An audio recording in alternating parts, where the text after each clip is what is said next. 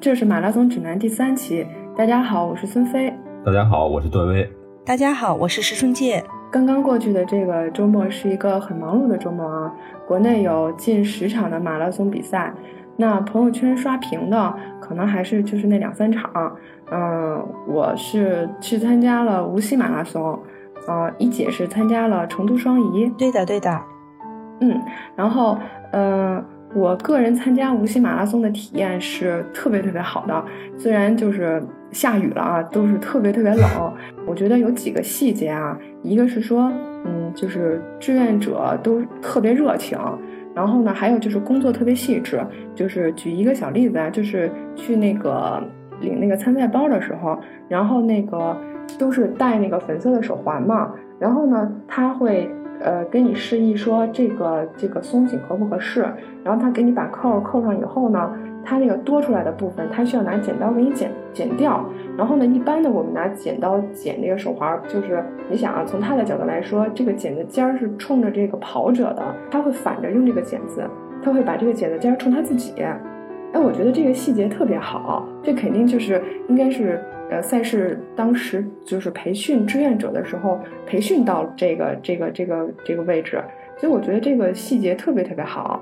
还有就是，还有一个印象特别深刻的就是江南大学的那个学生们，就是他们那个加油啊，特别特别给力。当时雨下的特别大，到了半程的终点是跑进他们的体育场，到了终点门口的那几百米，然后我看一下我的配速，那几百米我跑出了五四七。你这个就是大，就是大家可能就是觉得五四七也没啥，但是我平时七八分的配速，我能跑出五四七，因为当时那些女同学加油声特别大，然后特别就是特别振奋，我觉得我是一个女生都被带动了，我觉得要是男生的话都得飞了。真的，我觉得就是那个那个下着大雨，然后同学们在旁边给加油，真的是。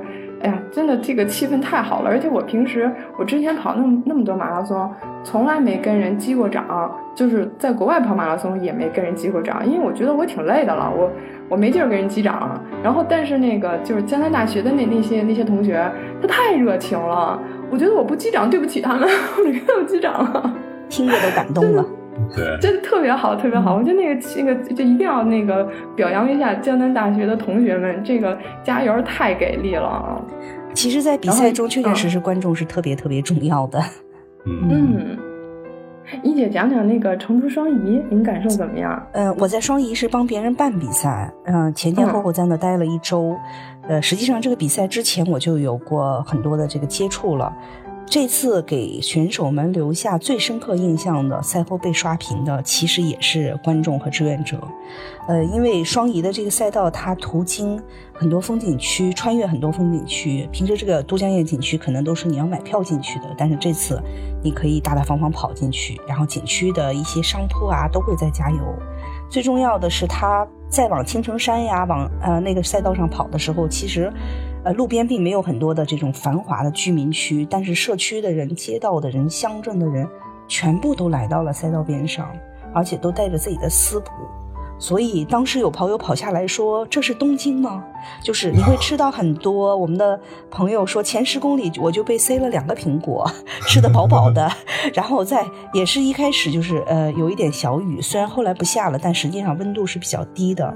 也会说：“哎，我还有观众给我递上来那个姜糖茶，热热的，喝了特别舒服。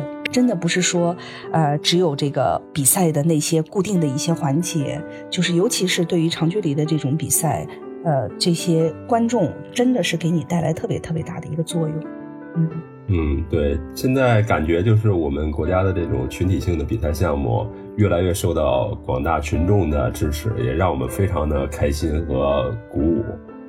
那说完了这个周末的我们主播参加的两场赛事呢，顺便提一句，我们跟萨洛蒙呢也在办一个话题，呃，这个话题就是叫玩赛到底，呃。萨洛蒙官方提出的就是，真正的高手是刷刷遍国内金标赛事，还是企及六大满贯的金牌？呃，我们想听听我们主播自己对玩赛到底的一个看法，是比赛结果不重要，玩的尽兴更重要，还是其他的什么想法？孙飞先说说。就是玩和赛，就是辩证统一的，就是不能把他们割裂开看。因为我觉得，就是呃，每个跑者他去参加一场比赛，他的目标是不一样的，既有玩的成分，他也有比赛的成分。那其实就看这个跑者他对当下的这场比赛，他的这个主要目标是什么。我觉得现在这个发展阶段，中国来说，初级的跑者的量会增加的很多，所以这些跑者可能对他们来说玩也是一个蛮重要的事情。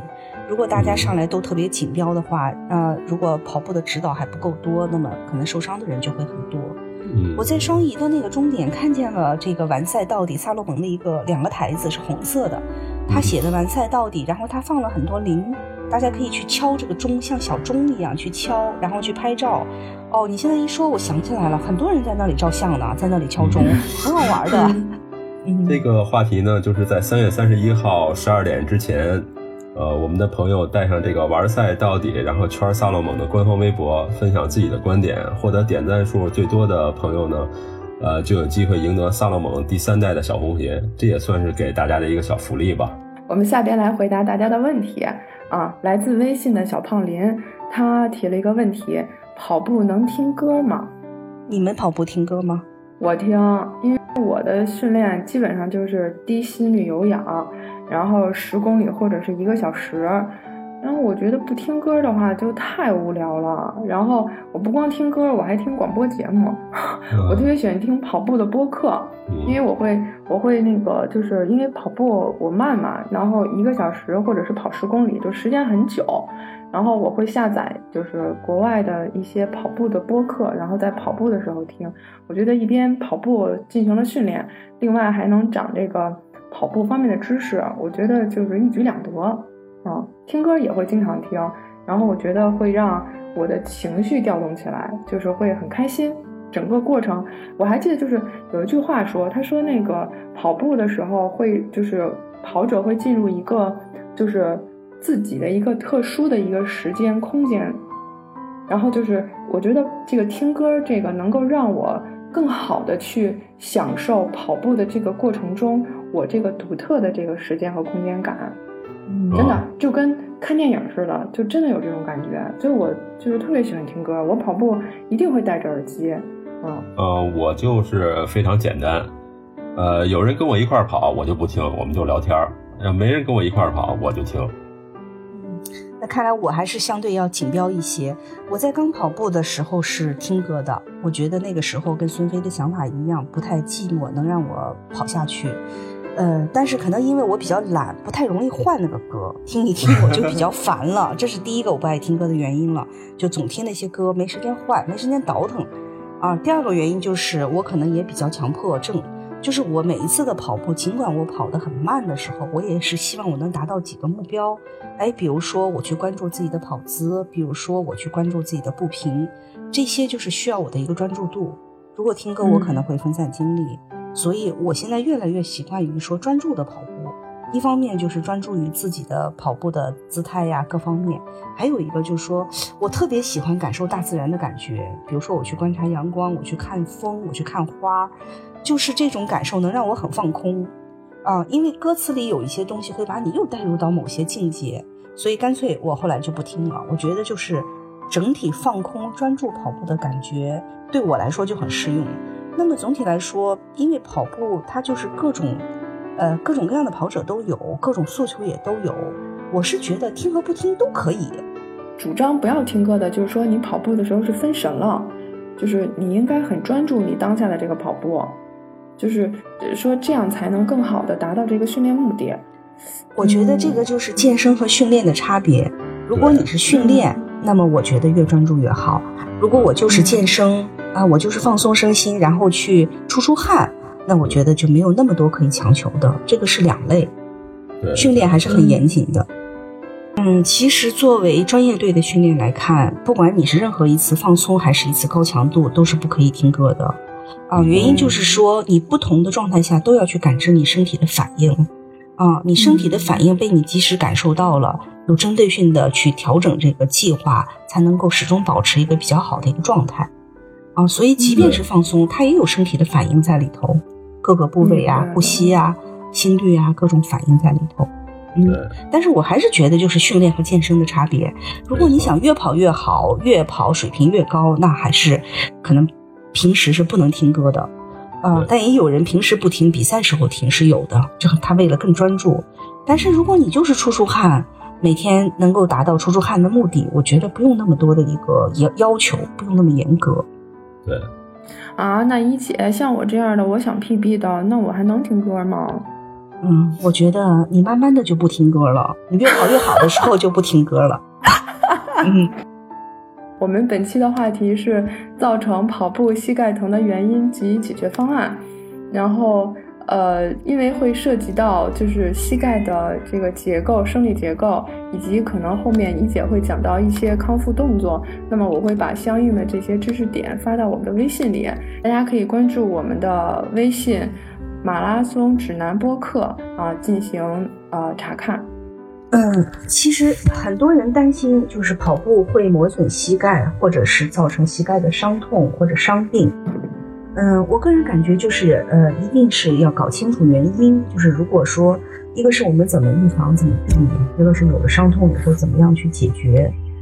大多数初级的跑者，呃，跑步膝痛的原因啊，无外乎就这么几类。一个就是跑前的热身和跑后的拉伸是不够的。我们在前一期节目里已经讲述过一次，膝关节它是一个比较复杂的一个呃组织结构，它其中这个滑囊。是需要分泌出滑液之后，那么骨骼肌肉在里头这种摩摩擦才不会给人带来这种疼痛感。但是有的人如果不热身，直接跑步，滑液分泌的很慢嘛，那他之前就会有一个痛感。但是如果你在跑步的过程中，就是前一两公里，哎，膝盖微微有一些疼，跑着跑着就好了，这个是初期跑者中特别正常的一件事，只需要加强你跑前的一个热身就可以，啊，不用特别担心说。挺好啊，怎么样？但如果你在跑步过程中，哎，跑的过程中膝痛会加重，就要引起重视，那么就要停下来，啊，去检查检查，或者去找找具体的原因。我觉得这个可能是比较普遍的一个原因。还有一个原因就是跑后很多人不去做拉伸啊，呃，其实膝关节周围的肌肉是比较难以拉伸的。比如说，呃，你平时的压腿可以拉到咱们前面讲过的腘窝后面的腘绳肌。但是你两侧的肌肉怎么办？你两侧的肌肉靠这种正向的压腿、正面的压腿是拉伸不到的，而越是平时拉伸不到的肌肉，平时使用不多的肌肉，在跑步中负荷突然增大的情况下，反应越会大。所以为什么很多人的疼痛是在腘窝这个位置，或者是膝关节的两侧？两侧的位置其实你平时正常走路。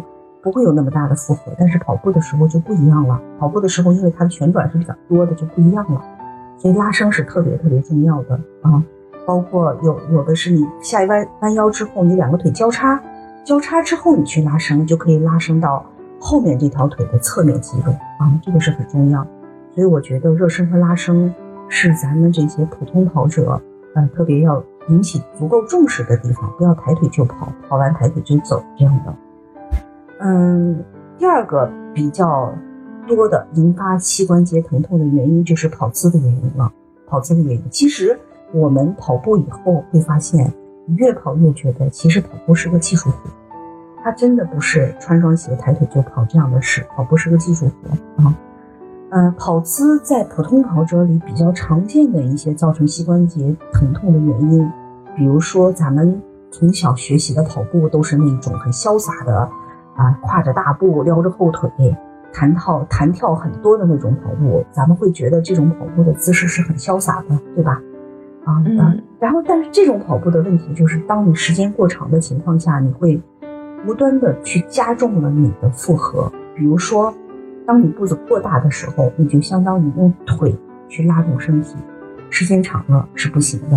啊，这些细节我们在以后讲跑姿的时候会更深入的去讲。就是跑步的时候，步子不能过大，尤其是用腿，每一步都用腿搭着地去把身体往前带，时间长了，不仅是膝的问题了，可能你的踝、你的足底筋膜都会有问题。啊，第二种常见的就是落地特别重，你可以跑步的时候去听自己的落地，啊，这就是刚才说为什么我不去听音乐啊，落地，因为我自己在刚开始参加第一场扬州马拉松，就会有人叫我号码，叫我名字号码布。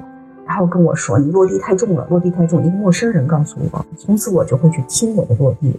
那么从那时候的梆梆梆梆的跑，到后来我现在自己啊，就是我觉得可以做到很轻，基本上听不见声的跑。那么周围人的落地我就会非常敏感，就是落地重的人特别多，落地重的人特别多，落地重你的这个膝盖的负荷就会重加重更多，加重更多。那么这样的话呢，负荷大的话会引起一些损伤。那么还有一种就是为了潇洒，就是腿撩的特别高，后撩腿撩的特别高，后撩腿撩的特别高，落地也会加重。所以我觉得步子不要太大，然后不要去刻意的去弹跳啊，落地的时候要轻一些，这是初跑者特别容易出现的问题。这个跟细节的跑姿还没有过多的问题，就远呃这个关系，就是一些这种姿态上。追求姿态的追求，有人觉得这种头发飘起来那是一种潇洒，所以他会他会去弹跳，你知道吧？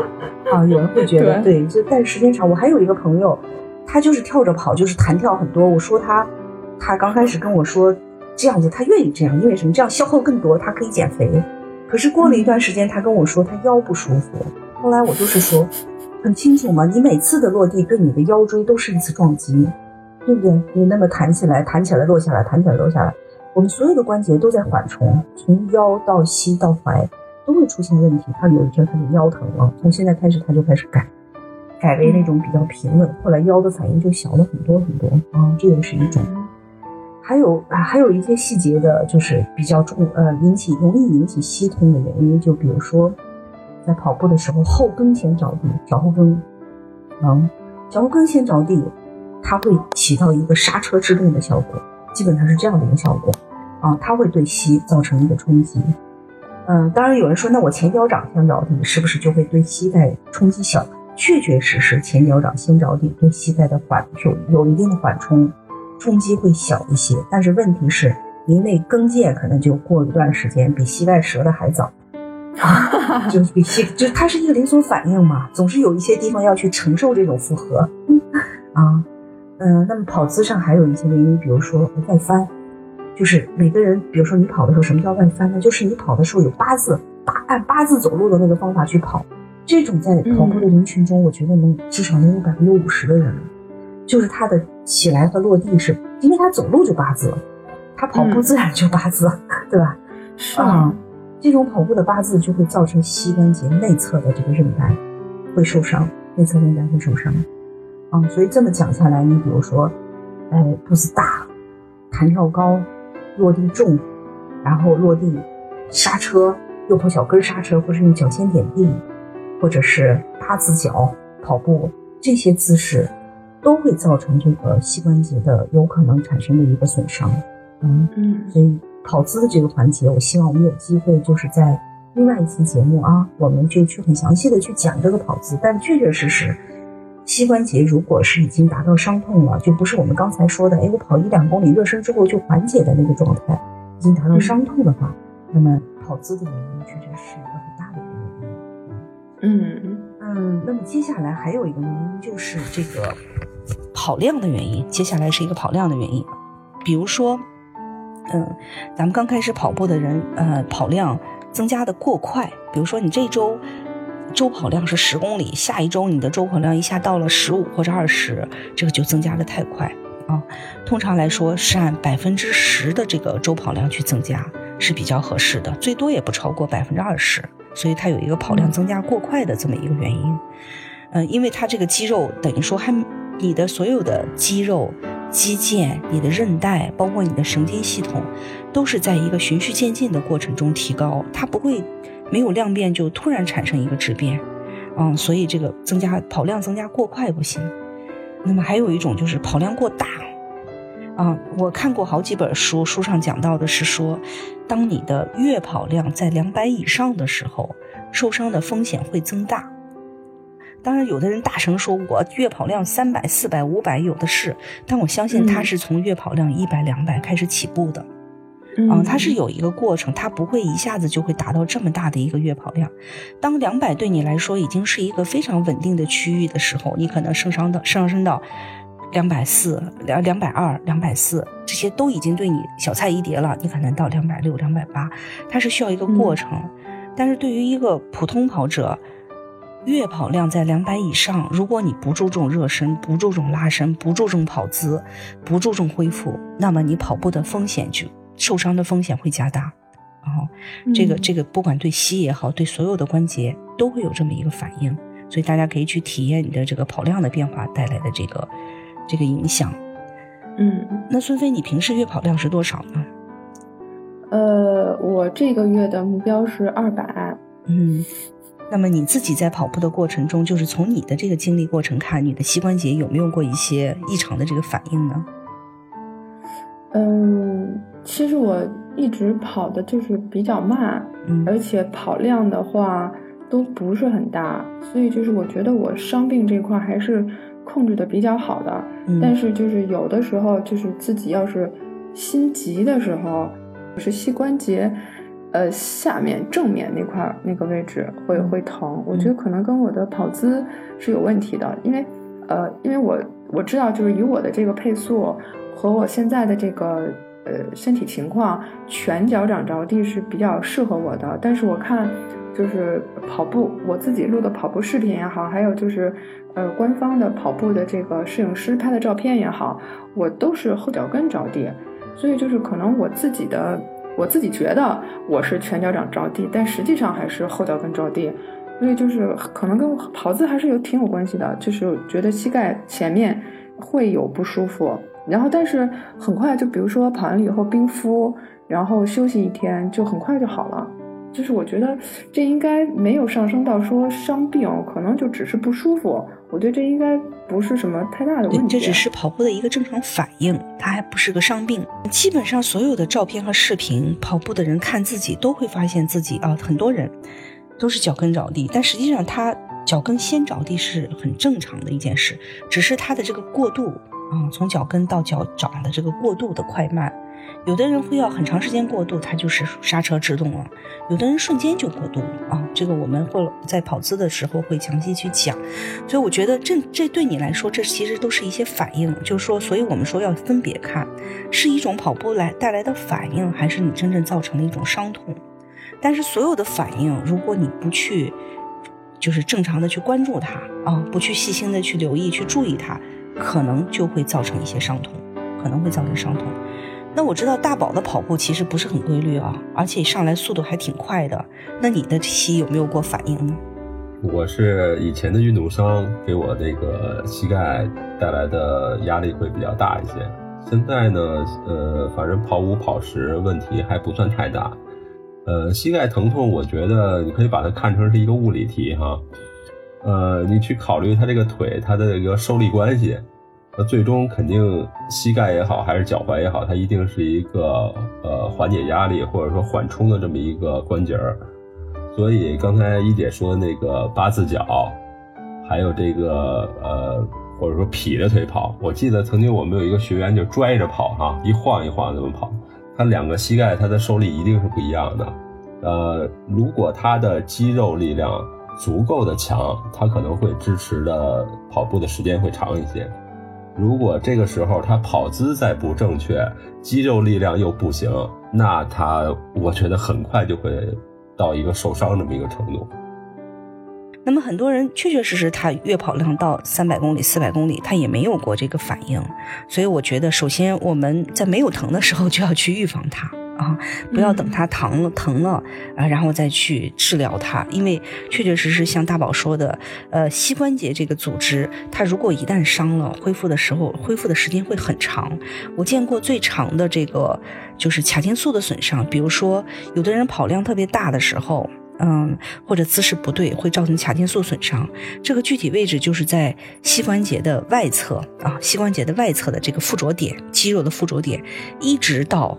髋关节外侧的这个肌肉附着点，这一条肌肉，啊，这一条肌肉它都会就是疼痛。那么这个髂胫束损伤比较严重的时候呢，呃，就是比如说你上楼下楼基本上都要扶着楼梯旁边的扶手，要靠这个上身的力量，它已经没有办法承重。我自己因为也伤过，所以这个伤痛我特别知道。呃，我见过最长的这个髂胫束损伤的受伤者的恢复在半年以上。其实他没有任何的断裂呀、骨骼呀这种应变啊，它就是一个髂胫束的损伤。我见过最长的恢复在半年以上，所以这个是比较常见的一个膝关节外侧的损伤，大家要特别重视。那么髂胫束的问题呢，比较多的原因是因为跑量，我个人认为就是比较激进，比如说你跑量增加特别快啊，或者你特别追速度，特别追速度，又追速度量又大，这个髂胫束就会伤。嗯，我自己伤的那一次啊，髂胫束伤的那一次，我是比赛太频繁了，成水全程马拉松跑步，大概跑到十多公里的地方，当时其实我并不知道髂胫束，我根本就没有概念，我呢突然就是外侧的膝关节外侧酸酸的，哎，我当时就想。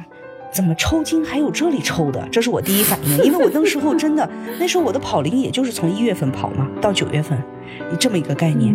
哎，抽筋怎么还会有外侧抽筋呢？就是这么一个概念，酸酸的，就是那种酸酸的感觉，微微疼，然后呢，就是稍微减了点速，而且当时的反应是两个腿轮着抽。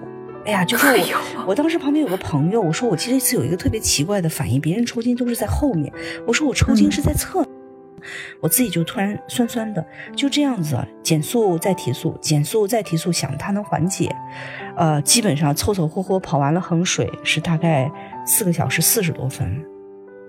我到家第二天，我的腿就已经不能动了，就是不是肌肉的疼，就是这个位置，这个位置我已经没有办法做任何上下楼的动作，没有办法啊。然后呢，我就去问了一个朋友，我说我这里疼是什么原因？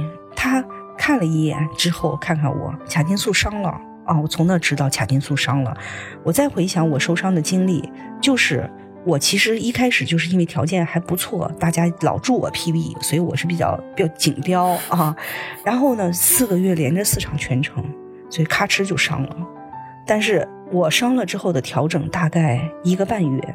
就是从我完全不能跑到我可以在田径场跑四百歇四百跑四百歇四百，历经一个半月。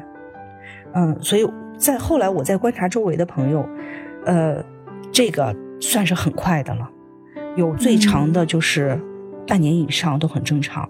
这是膝关节比较严重的一个损伤，就是髂胫束这个位置，它不仅仅是膝了啊，这个位置是比较严重的。所以你看，就是随着跑步，你的跑量大了。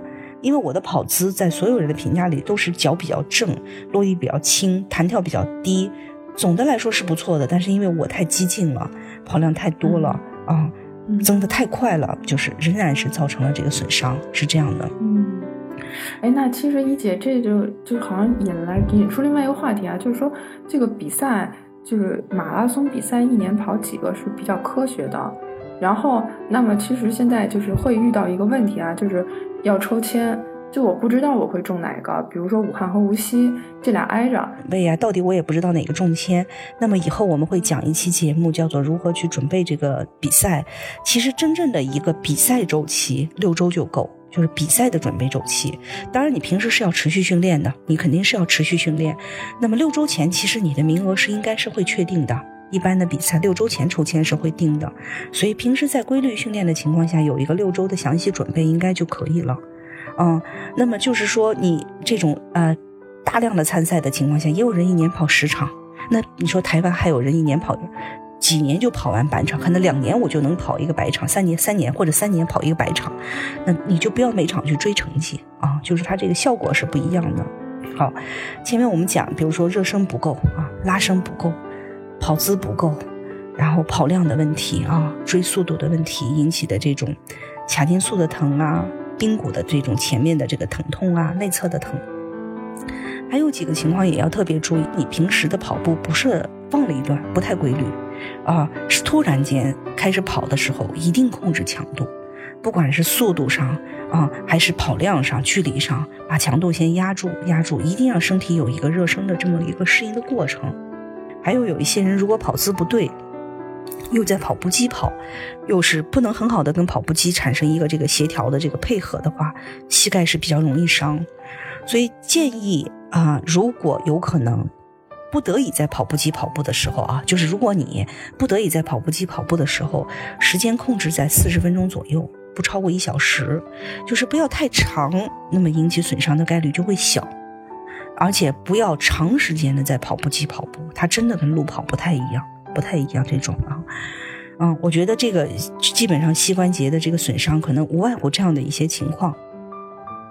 对，反正我以前训练的时候也有一些小窍门，就是当你呃摸到自己的哪一块肌肉非常僵硬的时候，这个时候我觉得就要引起你的足够重视了，因为大家可以去想象，就好像一个弦绷得特别紧了，OK，那它就快断掉了。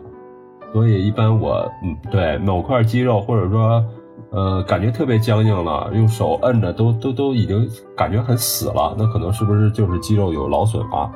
这个时候你一定要注意按摩拉伸，把它揉开了，把那个筋揉开了，那这个时候呃，它才能提供它相应的这么一个功能，否则那这个时候你受伤的概率就非常大了。哎，大猫，你说的这一点说的特别好，因为有几次当我遇到这个，呃，跑步里跑步界的大神的时候，跟他们聊跑步，有好有好几个人，他会过来去动我的小腿，他去看，哎呦，肌肉状态还不错，他会说，哎呦，你你这不行啊，你是不是不放松啊？真的，他们很关注这个肌肉的弹性，特别关注。那换句话说，其实膝关节的疼痛不是由于这个关节本身造成的，很多时候就是附着在这个关节上周围的肌肉肌腱这些造成的。啊，比如说，如果你前大腿前面的这个股四头肌长期没有得到放松，它长期是紧绷的状态，膝关节周围的肌肉受力就会变，就会发生改变。啊，所以我们就是说，比如我滚这个泡沫轴的时候，膝关节周围的肌肉，你就要逐一的去把这些肌腱都把它滚到了。要去放松它，嗯，还有一些就是说，哎，膝关节伤是因为你周围的肌肉关节力量不够，这是很正常的。有一些什么臀部的肌肉，你看的它是在臀部，由于它力量不够，它就会牵扯到直接损伤到膝关节都是有可能的。因为这一根肌肉等于它力量都不足，力量都不足的时候，它就会有关联。啊，说白了就是跑步是一个从腰到髋到膝到踝这么关节的一个联动。也是一个这些部位的肌肉的一个联动，任何一个地方有缺失、有损伤，就是弱力量非常弱啊。任何一和一个关节的力量的弱，比如说你踝关节力量非常弱，是有可能伤到膝。原因就是说你踝关节受力不足，它就更多的由膝来承担。它的整个这个啊上下的这个力量的分摊是到每个关节的。你髋关节或者是你腰腰部的力量不足，特别不足的情况下，你可能坐着跑。那么它就会给膝带来特别大的一个负荷，啊，所以整个在跑步的过程中，所有的关节、所有的肌肉，它都是要循序渐进的有一个增长，有一个配合。这就是为什么我们反复强调的说，哎，不管是你跑量的增长，还是你速度的增长，一定有一个周期。我们在第一期跑步就说过，第一年跑步的人。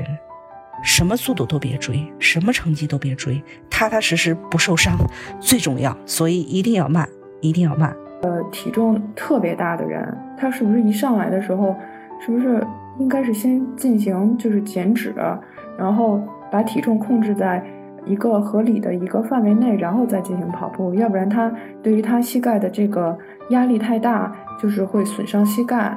还有一些人，他比如说他的这个腿的这个排列不齐。就是比较，就是因为大家可能都会有一些 O 型腿或者是 X 型腿，但是它是在一个范围里的。如果说是超过了一个范围，那可能跑步对于他来说就特别容易损伤这个膝关节。嗯，你说的这两点特别好，一个就是体重的问题。嗯，我上过一个这个比利时的跑步教练课，他在课上就是说，比利时的这个研究，八十公斤体重以上的人受伤的概率会跑步的话，受伤的概率会增大。原因就是说，他的这些关节的负荷会加大很多，会加大很多，所以他们也是建议八十公斤体重以上的人，如果你要跑步，先减重啊。当然，你说那我不跑步怎么减重啊？那么他有一个减重的办法，就是你跑走结合，不要长时间让你的关节去承受特别大的负荷。跑走结合，比如说，我可以一分钟跑，一分钟走，慢慢增加到两分钟跑，一分钟走。就是这样逐渐的去增加，而且非常慢，非常慢。你可以十分配速都没问题，就是一公里用十分钟。先慢慢把体重减下来，减下来以后再逐渐的去开始跑。我见到有一些跑团，有一些大体重的人会跟着跑团的人一起在那刷刷圈儿，或者一起在奥森。我真的觉得就是很替他担心，因为他自己的负荷会比别人大很多很多啊，他的这个受伤的概率也会比别人大很多。那么刚才你说到的这种，比如说我本身就是一个异形腿，他也有一种我就是 X 型腿，我怎么办？啊，那也有人说我就是外翻，我跑得好得很，确实有这样的情况。每个人不太一样啊，每个人不太一样。那么我个人的感觉是说，呃，如果在你的能力范围内，你能够去用最好的跑姿去跑，那肯定是最经济、最低风险的啊。但是如果说你因为改改跑姿去造成了其他损伤，比如说我为了改外翻。我膝关节开始疼，我本来外翻跑不疼，我改着改着开始疼了，那您别改了。本来可能你的腿型就长得是那样，您把那腿型要别回来，它别不回来，它不就疼了吗？对吧？所以就是说改跑姿，不要去造成另外一个部位的损伤，也是很重要的。我觉得它都是一个循序渐进的过程，是一个不断调整的过程。嗯，所以你刚才讲到的这个，原本就是有一些异形或者原本体重特别大的人，他怎么来预防损伤，确确实实跟正常的这个体重轻的、跑姿对的还不太一样，确实有差别。嗯嗯，那么在预防上，也有人说我通过，既然你说哎关节这么重要，我就经常练练起关踝关节，我练练静蹲，我练练膝行不行？嗯，我加一些力量练练臀周肌行不行？嗯，说实话。对于一些，呃，就是以训练为主的跑者，我就是要不断提升，这些都挺重要的。以训练为主，我要不断提升水平嘛。但是对于一些以健身为主的跑者，我个人认为力量训练是太难坚持了。以平常心先纠正你的跑姿，先掌握各种科学跑步的这么一个理念啊，热身啊，拉伸啊，啊，我循序渐进啊，先有不浮躁，静下心来慢慢跑是最重要的。这些可能比力量训练还要重要，啊，当然你说你在训练的阶段已经进入训练周期了，我这次有一些强烈的这个时间目标，我要不要练？那你最起码，比如说我去练一些体踵的练习，去增加踝，啊，我去练一些静蹲去增加膝，那么我觉得也是可以的，只要你能坚持，这一定没问题啊，练一定比不练好，但是就是很难坚持，实话实说。那么还有一些就是，呃，膝关节疼的人，尤其是女生，要注意，比如说少穿高跟鞋。如果呃你今天的跑量相对比较大，就相对你平时比较大一些，家里有冰袋，你可以冰敷一下膝关节。呃，自己没事的时候，其实膝关节周围的肌肉你是可以揉到的嘛，或者髌骨下面是比较容易在一开始跑步有反应的地方，用手指头就是抠着揉一揉，把它小肌肉把它放松一下。什么时候就是你自己养养就行了，什么时候就得去医院看。应该如何应对这个膝痛不同阶段的这个这个方法？嗯，如果我觉得你还是可以一个正常范围内的走动。只不过，比如说髂胫束疼的时候，你需要上肢稍微借助一点外力啊。就是正常范围内，你说我上下班还都没有受影响啊。我平时的上下楼，我基本上也都没有受太多影响。那么基本上还是在一个能够自己就是康复的过程中。因为实际上有一些跑步的伤痛，你要去医院，他就告诉你别跑啦，休息，肯定是这样的一个情况，就让你啊休息。但是比如说你已经发生了一个膝关节的严重的一个积液，积液的反应就是肿嘛，一个。是肿，一个是就是你手按下去，它就是那个有一个坑，那它就积液了啊，这个就是比较严重的。还有一种就是你走路都没有办法受力，就是这个膝关节受不了力，就觉得它很软，一直在打软，它有可能出现的，比如说这里头有出现什么交叉韧带的一个撕裂，甚至是断裂。这种情况下都是要去医院看的啊。那么就是吃不住劲儿的感觉吗？就是觉得有点吃不住劲儿哦，是吗？就是就是特别吃不住劲儿，腿特别打软。就这种情况不是说发生在嗯偶尔一两步，而是你基本上就是没有办法正常走路，就吃不住劲儿，特别打软啊。啊，易姐，我跑完那个那什么半程以后，就有一点那种感觉。哦，那你你你这个刚大强度比赛完，对吧？你本来就是又在前面玩耍了。整整一天，然后又 PB 了，所以这种肌肉的反应都是很正常的。哦，好吧。那么，尤其是就是这些反应呢，经过一两天的休息没有减缓，比如说没有减缓甚至加重，就是你膝关节的这些伤痛啊没有减缓的感觉还还会加重，那我觉得就是要去医院看一看了。嗯，但是大多数情况下。是需要养的，就是自己跑步造成的这个伤痛啊，久病成医嘛。每个人都有过这种反应或者是伤痛，慢慢的就懂了，就会看了。嗯，哦，呃，半程之后，然后我又挺努力跑的，跑完了以后腿的温度特别高。我自己摸着觉得热，嗯，这正常吗？很正常啊，你这次的，对的，一定的，就是咱们其实平时说到的赛后的肌肉的酸痛，咱们会认为是乳酸，对吧？其实乳酸在产生的过程中已经在消化了，乳酸甚至可以去转变为能量的啊。那么实际上什么原因呢？就是肌肉在这么大强度的情况下，里头已经有炎症了。啊，已经有损伤了。为什么有一个理论说，大强度的运动或者大强度的比赛之后不要马上拉伸？它就是这个理论，是说，因为你的肌肉已经产生了一些轻微的撕裂和损伤，你的这种过度的拉伸给它再次加重它的撕裂和损伤。啊，当然这个度很难掌握。什么叫？已经有损伤，不能拉伸。什么叫我应该马上拉伸？这个度不是很好掌握。有的人说我跑完了就是躺着我最舒服，对吧？有的人说我就是要靠拉伸，我恢复很快。还有的一种理论就是在这种大强度跑完之后，最快的恢复是你在赛后进行一个冲刺跑，或者是赛后第二天早上起来慢跑之后进行一个冲刺排酸，叫以毒制毒。你看，各种理论都是有的，所以我觉得这个还是自己啊，根据自己的身体状况去调节。但是你说的这个发热，就是肌肉有炎症了。有炎症的情况下呢，一种情况要注意的就是，嗯，第一，有可能的情况下去冰敷。当然，你在外地参加一个马拉松，你说你找件冰块有点难，那看买个冰棍儿吧。有时候没冰棍儿，那就更难了，对吧？那如果这些都没有怎么办？你总是要洗澡的，对不对？你洗澡的时候切记。不要用热水啊，反而就是这个程序上是先把凉水打开，先用凉水去冲你那些比较热的那些肌肉部位，啊，切记别冲心脏啊，切记别冲心脏。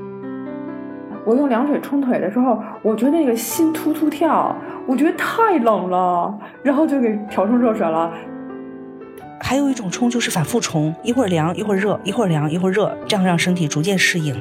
或者你先别用太凉的水。慢慢适应以后再转为凉水，嗯，但总体来说就是别用热水。其实我觉得说来说去哈，膝盖有几个经验的东西，呃，判断你是不是受伤了。最简单的、最明显的症状就是肌肉是不是非常僵硬。如果僵硬的时候，你要注意了。第二，你按你的膝盖的时候，或者说按某个部位的时候，按下去。没有马上恢复成原来的样子，OK，这个时候你也要注意了。反正大家一定要经过一些科学的培训、科学的理论也好、实践也好，大家再去跟自己的自身情况去找切合点。我觉得慢慢的，大家都能找到自己跑步的感觉。我觉得这个真的是很重要。感谢大家收听《马拉松指南》。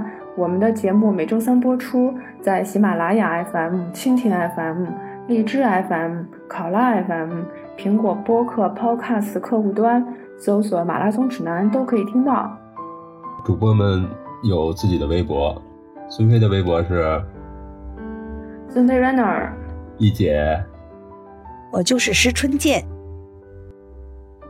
啊，我自己的个人微博就是段威喜欢阳光很好。圈马拉松指南播客就可以搜索到我们的微博和微信，也欢迎大家通过电子邮件向我们提问，每封邮件都会被认真的阅读并回复，并有可能在节目中作答。邮箱地址是 mls 四二一九五圈 qq 点 com。那感谢您的收听，每周三不见不散。OK，下周三见。下周三见。